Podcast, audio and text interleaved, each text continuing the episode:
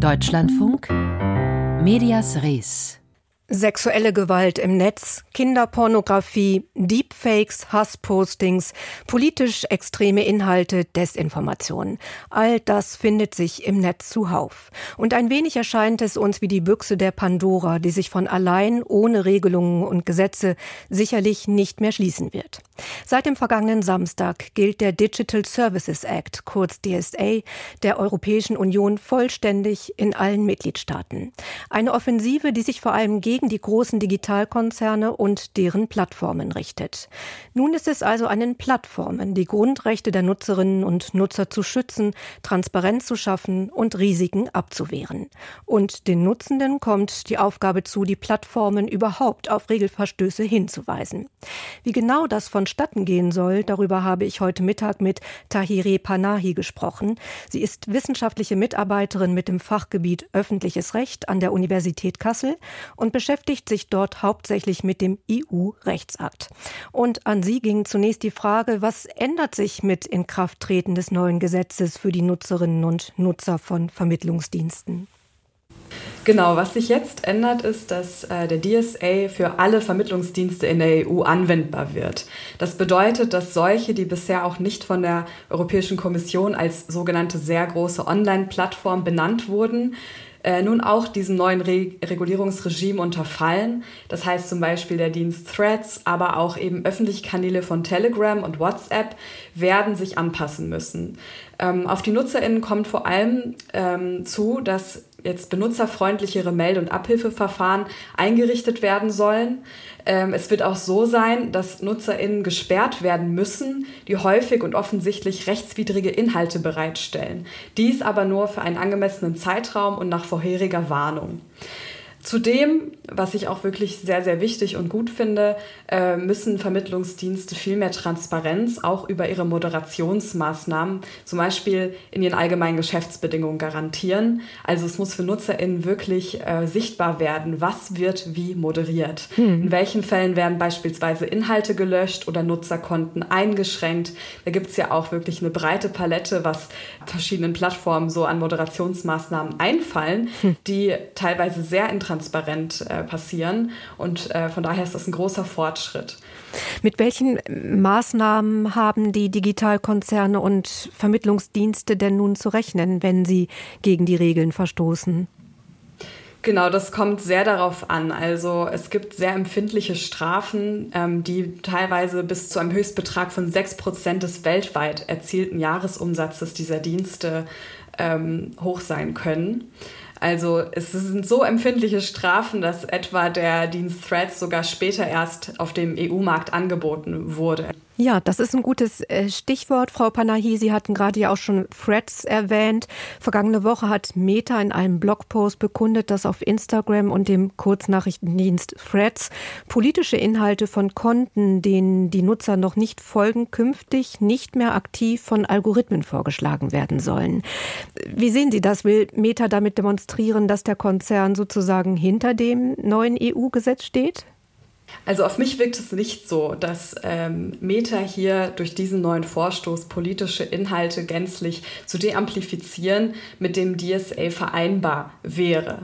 Denn nach dem DSA müssen eigentlich alle Online-Plattformen auch Kommunikationsgrundrechte beachten. Und dazu zählt eben auch die Meinungsfreiheit und die Informationsfreiheit. Und ähm, wenn jetzt jegliche politische Inhalte deamplifiziert werden, dann stellt sich eben die Frage, ob das nicht eine Diskriminierung solcher Inhalte betrifft. Also da war ja wirklich die Rede von jeglichen politischen Inhalten. Wenn es dennoch ähm, ja, etwas differenzierter wäre, welche politischen Inhalte gemeint sind, dann müsste Meta zumindest alle Modalitäten für diese Moderation in den AGBs auch transparent machen, sodass NutzerInnen wirklich einsehen können, was sie posten können, ohne irgendwelche Beschränkungen ähm, zu erfahren. Genau, die Frage äh, stellt sich doch, wer definiert denn, was politisch, meinetwegen jetzt, wenn wir bei dem Beispiel bleiben von Freds, fragliche, gefährdende Inhalte sind? Wer, wer bemisst das? Wer definiert das?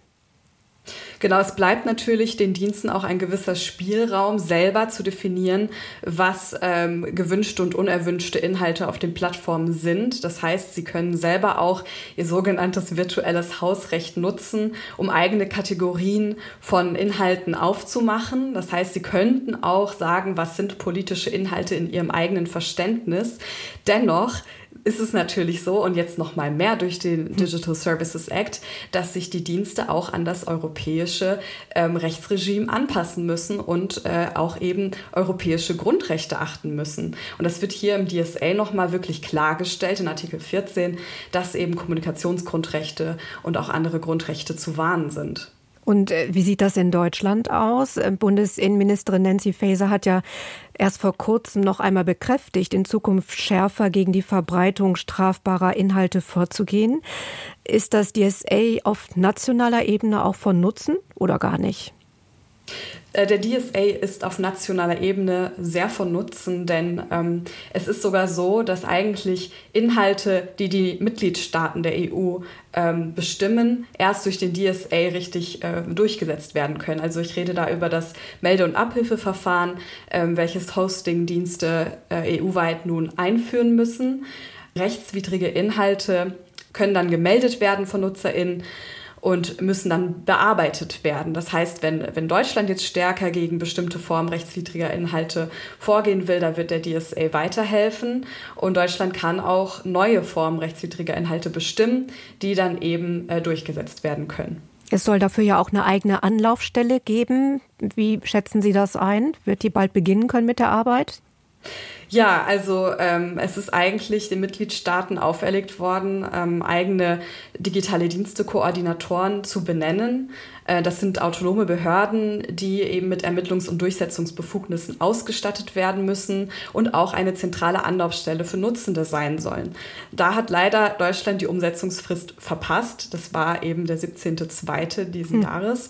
Und äh, damit fehlt eben eine wichtige Aufsichtsstrukturkomponente, vor allem für die NutzerInnen. Und das ist äh, sehr fraglich, ob dann der DSA auch so funktioniert, wie eigentlich vorgesehen vom europäischen Gesetzgeber. Also da fehlt einfach wirklich ein wichtiges Puzzlestück. Wir haben jetzt über europäische Hebel gesprochen, gegen Desinformation vorzugehen und über deutsche. Wie kann ich das als Nutzerin oder als Nutzer überhaupt unterscheiden? Für mich ist ja erstmal der Inhalt relevant, den ich auf einer Plattform sehe. Wie erfahre ich, welche Regelungen nun für mich gelten? Genau, ich glaube, das ist für den äh, einzelnen Nutzenden gar nicht immer so transparent, weil zudem, also es sind ja nicht nur europäische und deutsche ähm, Gesetze, die da ähm, wirken, sondern eben auch die allgemeinen Geschäftsbedingungen der Plattform. Das heißt, wir haben eben eine sogenannte hybride Regulierung der Online-Plattform und es ist für den Nutzenden nicht auf den ersten Blick ersichtlich, kann es auch nicht sein, das sollten wir auch nicht erwarten. Aber ich glaube eben ein Systemverständnis ähm, zu schaffen ist sehr wichtig. Also, dass wir wissen, es gibt die und die und die Regelungen, es gibt auch AGBs und wir wissen ähm, als Nutzende, wo wir dann nachschlagen können. Der Digital Services Act ist in Kraft getreten und darüber habe ich mit Tahiri Panahi gesprochen.